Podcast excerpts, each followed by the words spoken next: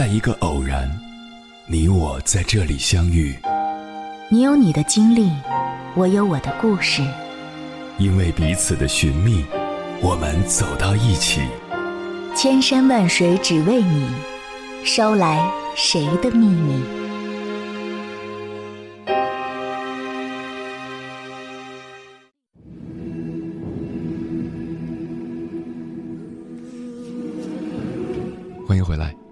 夜行者，这里是正在直播的中国交通广播，千山万水只为你，深夜不孤单。我是迎波，绰号鸭先生。我要以黑夜为翅膀，带你在电波中自在飞翔。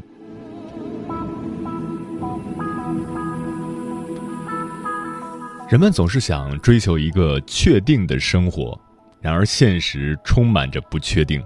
内心世界的不确定，外部世界的不确定。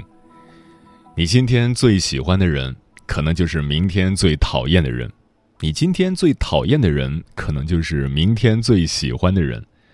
你今天下定决心放弃当下讨厌的工作，可能会成为未来最大的遗憾。你的内心无时无刻都在发生着变化，没有一成不变的人。也没有一成不变的心。走在街上，你无法预知下一个路口会不会突然冲出一辆车，你无法预知你的办公电脑在哪一刻会突然遭遇故障死机，你无法预知手机会不会丢失。你只能是在每一个路口小心谨慎，在打表格时经常保存，在用手机时。重要文件不忘备份。难道我们的人生就注定如此了吗？你以为好好上学，考上名牌大学的土木工程系，可以成为优秀的工程师，成为人生赢家，这便是标准答案。却不知，一个没怎么上学，在工地上浑身脏兮兮的泥瓦工杨国强，会创立碧桂园。而后者竟成为了当今中国排名前三的房地产公司。这样的故事不止在中国上演，在英国的一群孩子身上，我们也可以看到那种出人意料的成长轨迹。接下来，千山万水只为你，跟朋友们分享的文章选自《看理想》，名字叫《BBC 拍摄了五十六年的跑题纪录片》。原来人生没有标准答案。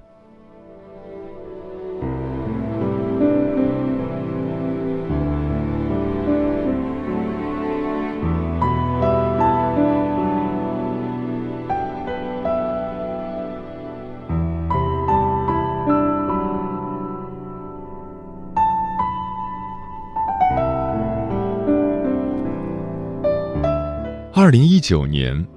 英国那个著名的，在国内被翻译成《人生七年》的阿普系列纪录片终于更新了。在这一年，片中所记录的那群孩子已经六十三岁了。一九六四年，导演迈克尔·艾普特开始为英国 ITV 电视台拍摄纪录片《七阿普》，他把来自于英国各地不同社会阶层的十四个七岁儿童。集合在伦敦动物园里，拍下他们玩耍的片段，作为纪录片的开头。当时的艾普特有一个宏大又疯狂的想法，他想要记录这些孩子长大成人的过程，甚至之后的人生。十四个七岁孩子里，有的出身孤儿院，有的父母都是劳工，有的来自中产家庭，有的读寄宿学校。而之后每隔七年，艾普特都会重新采访当年的这些孩子，了解他们的生活，询问他们对现状的看法和未来的规划。那个时候，伦敦动物园还没有因为成为《哈利波特》的拍摄地而名声大噪，而阿普系列之后，持续了五十年的采访者们在动物园寒酸的围栏外面第一次齐聚。这群七岁的小朋友没有遇到会说话的蛇与突然消失的玻璃，他们只是开启了自己漫长又平凡的人生。七阿普的话外音这样说道：“我们把这些孩子们聚到一起，因为我们想在两千年时看看英格兰的一个缩影。两千年时的工人和主管现在都只有七岁。”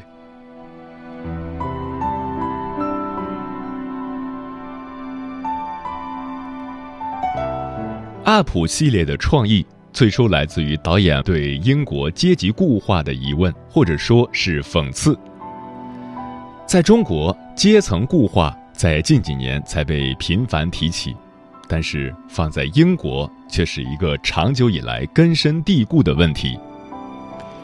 一九四一年，还在 BBC 做记者的乔治·奥威尔就曾说过：“英国是太阳底下最受阶层支配的地方。”在维基百科关于英国社会阶层的介绍里面，一七零零年左右，英国的社会阶层就已经成型且有了明确的区分。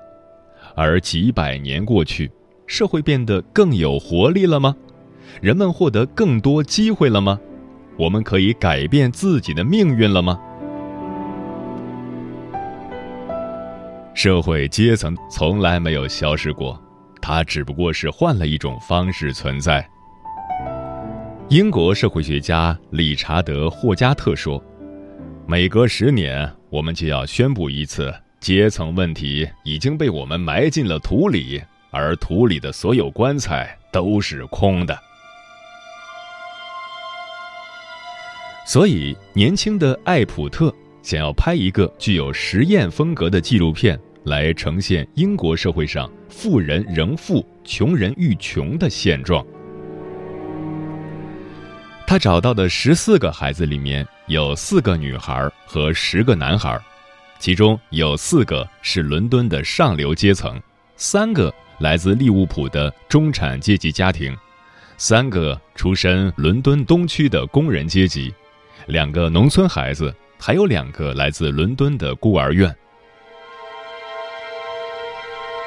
有一句英文谚语是：“Give me a child until he's seven, and I will give you the man。”放在中文语境里，大致就是“七岁看老”的意思。所以，节目组决定选择在孩子们七岁那年开拍，之后每隔七年，节目组会分别回访这十四位成员，分两天对他们进行六个小时的拍摄。再配合采访内容剪辑成为之后每七年播出一次的十四 UP、二十一 UP、二十八 UP、三十五 UP、四十二 UP、四十九 UP 和五十六 UP。在二零一二年的五十六 UP 播出之后，已经有很多观众对这十四个孩子的命运做出了总结。除了患有精神疾病，从中产沦落成流浪汉的尼尔和考上了牛津物理系的农村孩子尼克拉斯，几乎所有的小孩都维持着他们的阶层。精英阶层和中产阶级出身的孩子长大后，仍然过着和他们父母别无二致的富裕生活，而出身较差的孩子最终也终日碌碌，止于平庸。表面看来，艾普特成功的完成了他的命题作文，因为大多数人的确没能成功的反抗命运，跳出自己固有的阶级。但是，随着一个又一个七年过去，藏身镜头之后的艾普特逐渐明白，其实他拍的不仅仅是一部记录社会阶层固化的影片，这一系列纪录片无意中触及的一个主题。叫做人生。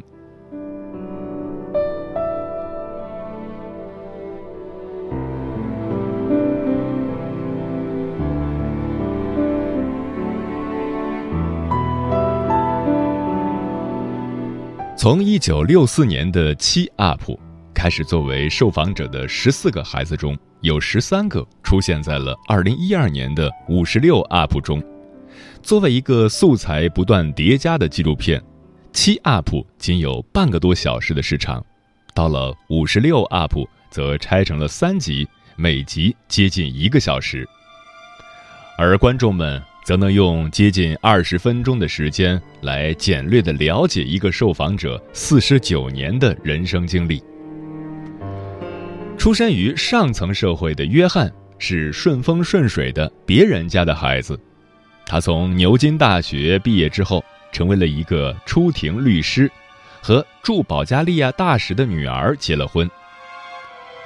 但屏幕前的观众所不知道的是，约翰在九岁那年就失去了父亲，是他的妈妈省吃俭用让他读了私立中学。并且因为获得了奖学金，才得以读完牛津。在五十六 UP 里，约翰终于坦诚了自己隐瞒了二十几年的辛酸往事。他说：“这个片子里关于我的部分真的有所偏颇，仿佛我有什么与生俱来的强大特权。其实，没有谁能过得这么容易。”来自利物浦中产阶级家庭的尼尔，可谓是 UP 系列里的一个异类。他没能考上牛津，转而去读了亚伯丁大学。但是，大学刚读了两年，他就辍学，成为了一名建筑工人。等到他二十八岁的时候，尼尔已经经历了很久的街头流浪生活。三十五岁的尼尔。住在英国最北部雪特兰群岛的一栋社会住宅中，他说：“七年之后我在干什么？可能在伦敦的某条巷子里流浪吧。”四十二岁的尼尔的确搬去了伦敦，不过是作为海尼克区议会的自由民主党议员。在他四十九岁的时候，尼尔。成为了一个地方议会的自由民主党议员，甚至被请去澳洲做政治演讲。尽管做议员仅仅是一份能让人勉强为生的工作，但是尼尔依然为他的事业投入了很大的热情。我从十六岁开始就一直被精神方面的问题所困扰，它让我没办法顺利的读完大学。也带来了某些工作上的困扰。二十多岁的时候，我尝试过求助心理医疗机构，但是那个年代，不健全的医疗制度让我很快意识到求人不如求己。五十六岁的尼尔评价自己最大的优点就是能够撑下去。UP 系列的播出让他受到了很多人的关注。观众们带着怜悯的心情写信给他，说他们完全理解他的处境和感受，并试图为他指一条明路。尼尔说：“但是我想说的是，没有一个人能够明白我的感觉，没有。”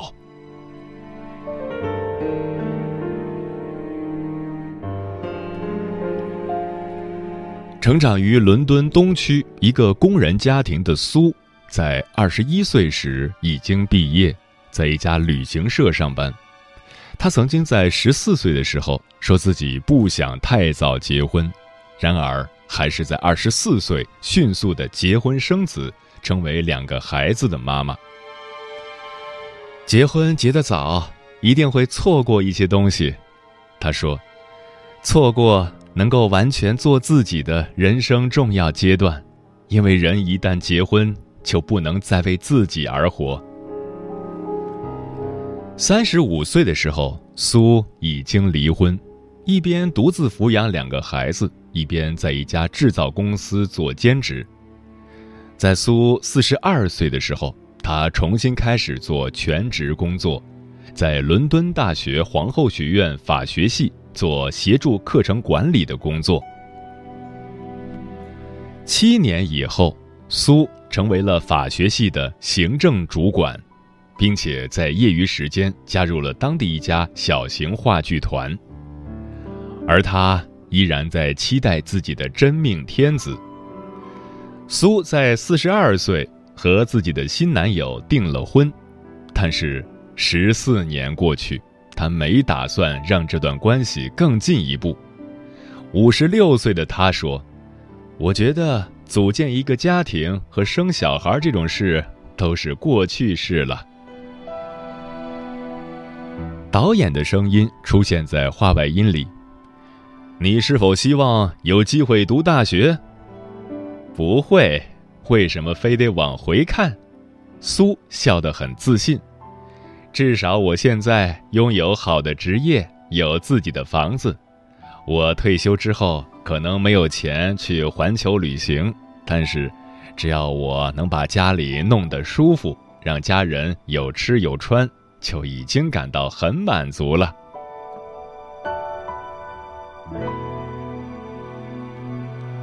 而被称为 UP 系列里唯一成功跨越阶级的人，出身农村，从牛津毕业之后，目前在一所美国大学里做电机学教授的尼克拉斯，也并不是大家脑海中那个充满了野心的奋斗者。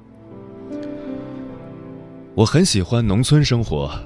但是更喜欢物理，所以为了学习物理，不得不去很远的地方。尼克笑道：“其实那个想要研究月亮、了解飞机构造的小孩，一直没长大。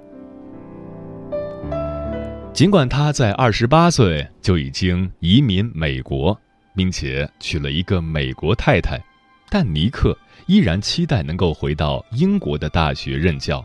他强调。”只要国内的教学环境有所改善，有任何机会，我都会毫不犹豫的回来。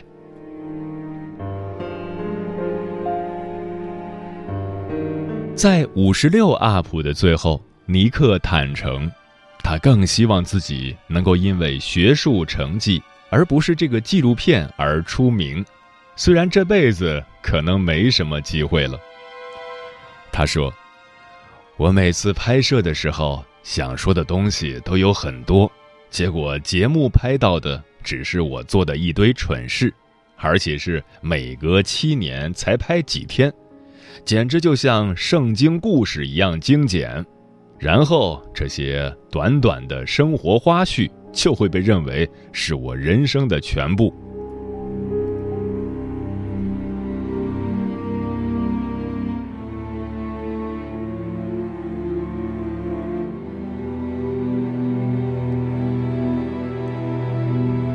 对于观众来说，虽然五十六 UP 三个小时的时长仅仅能够用来窥视受访者们生活的一角，但却有更多人把它当作总结人生哲理的绝好素材。有人从里面看到了寒门再难出贵子，有人看到了性格决定命运，有人得出了少生优生幸福一生的结论。有人认为他展现了婚姻的重要性。然而，从一开始就把这部纪录片当做一篇阶级固化命题作文的导演艾普特，却在五十年后承认，UP 系列的内核早就脱去了他想要的讽刺意味和政治色彩。所以，他具体表达了一些什么呢？也许没有答案。因为生活也没有答案。艾普特说：“在这个系列的拍摄之初，我是很固执的。我和参与者们在对于成功、失败、幸福等方面的定义都有着很大的分歧，而他们的想法往往会被我忽视。我习惯于扮演上帝的角色。”不带感情的分析他们的优点与不足，对参与者们未来的发展进行预言。直到几十年后，我才发现自己所做的这一切都是一个令人尴尬的错误。比如，在二十一 UP 里面，艾普特已经表达了自己对托尼，那个出身孤儿院、愤世嫉俗。想要成为马术运动员却不得志的男孩未来生活的预见，他认为托尼这样发展下去，迟早要进监狱。但是，之后几年的托尼却找到了一份出租车司机的工作，并做得很开心。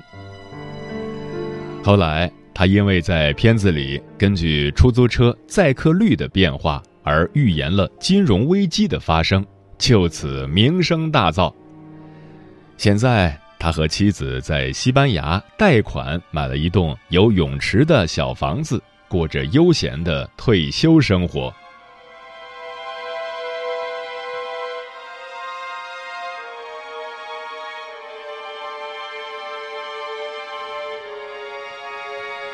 艾普特后来意识到，他阶层高低决定成功的固有想法，对自己的视野产生了很多局限。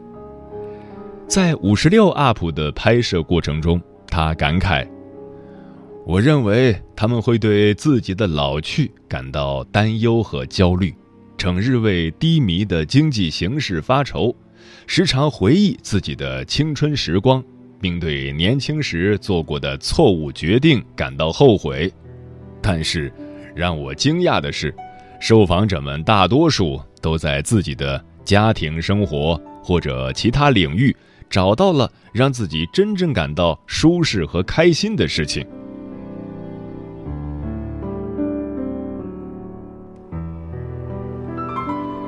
虽然艾普特本人。是一个为了事业可以牺牲一切的工作狂，不过他也不得不承认，许多成功人士都会感觉自己走的是一条正确的道路，但是这并不代表别人所追求的道路就是错误的。那些被主流思想认为没有事业心、没有跨越自己阶层的失败者们，他们也从家庭或者其他领域。获得了爱与动力，在五十多岁的时候依然乐观且满足，并认为之后的生活还有无限可能。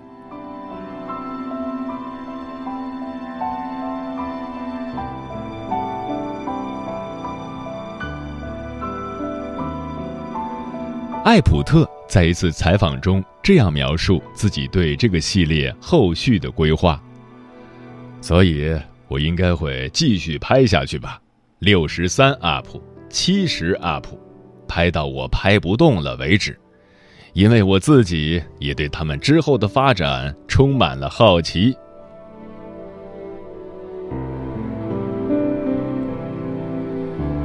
纵观整个 up 系列，它并没有试图勾勒出一幅英国社会近十年来的宏大群像。而是用更加细致和人性化的手法，深入描绘了一些单独的个体。UP 系列让我们对现实生活中自己所接触不到的人群有了更亲切的认识。他们有着怎样的喜怒哀乐与情感经历，面临怎样的困境，又会对生活有哪些体会和感悟？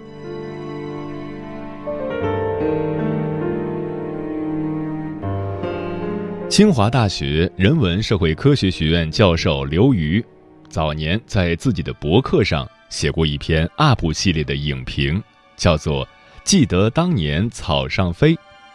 在那篇文章的结尾，他这样写道：“到影片最后，这十四个人绝大多数都变得比年轻时更可爱，在时光的雕刻下，凿去狂妄，磨出温润。”说到底，水都终将被扔回时间的海底，在那里与其他鱼虾贝壳一同聆听无边的寂静。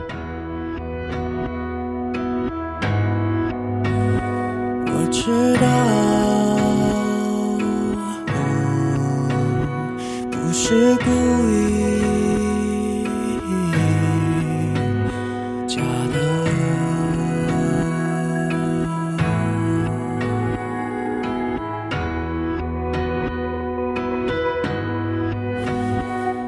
晨会话题转移，笑得特别飞机，那是可以，还是不可以？到底该不该说？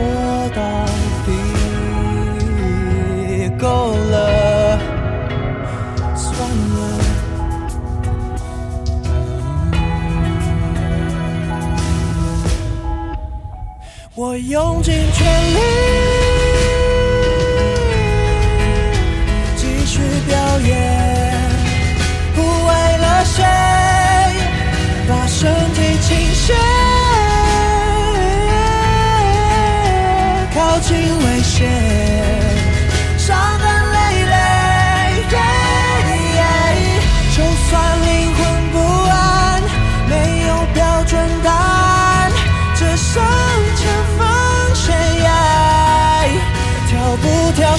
true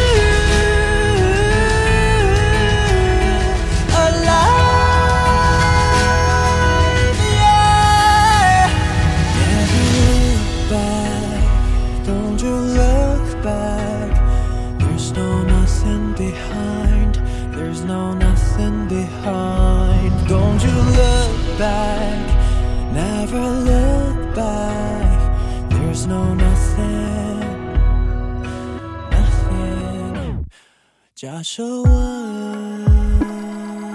题，不是问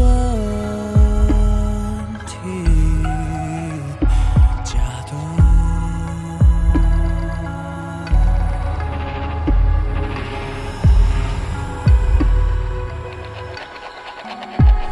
害怕自